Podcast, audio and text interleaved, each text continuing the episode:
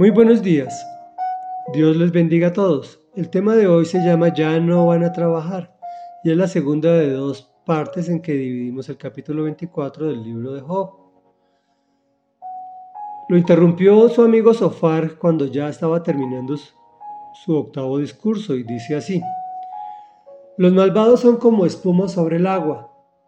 Su parcela está bajo maldición ya no van a trabajar a los viñedos, y así como el calor y la sequía arrebatan con violencia la nieve derretida, así el sepulcro arrebata a los pecadores.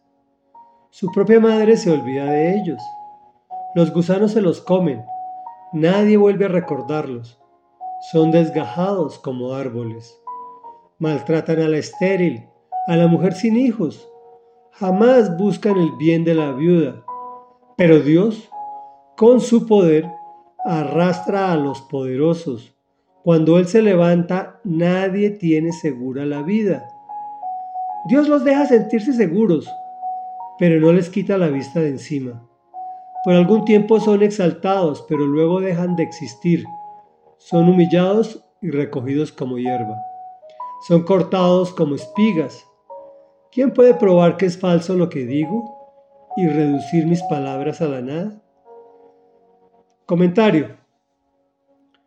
Sofar interrumpe a Job recalcando que él es un malvado, que debiera estar trabajando y que pronto morirá porque ha maltratado a los débiles. Que Dios lo dejó sentirse seguro y exaltado por un tiempo, pero que dejará de existir humillado.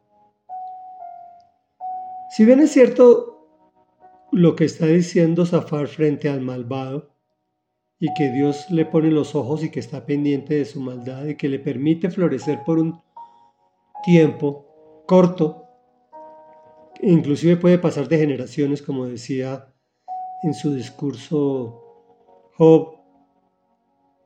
Es muy, muy, es un tiempo muy corto frente, frente a la eternidad al lado de Dios.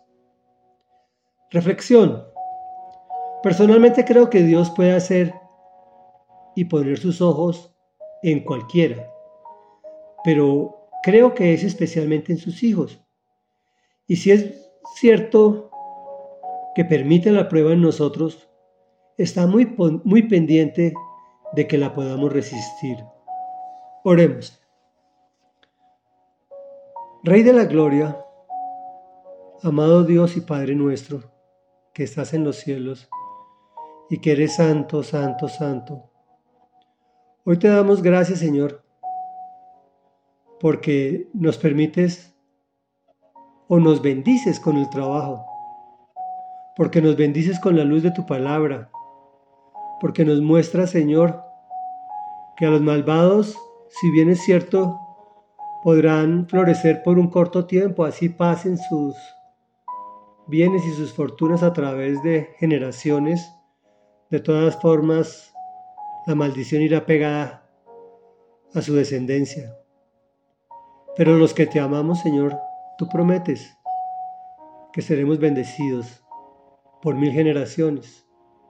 Te damos gracias porque quien abrió la puerta para tanta bendición, tu Hijo Jesucristo, nos ha permitido hablar contigo como un Padre amoroso. Amén y amén.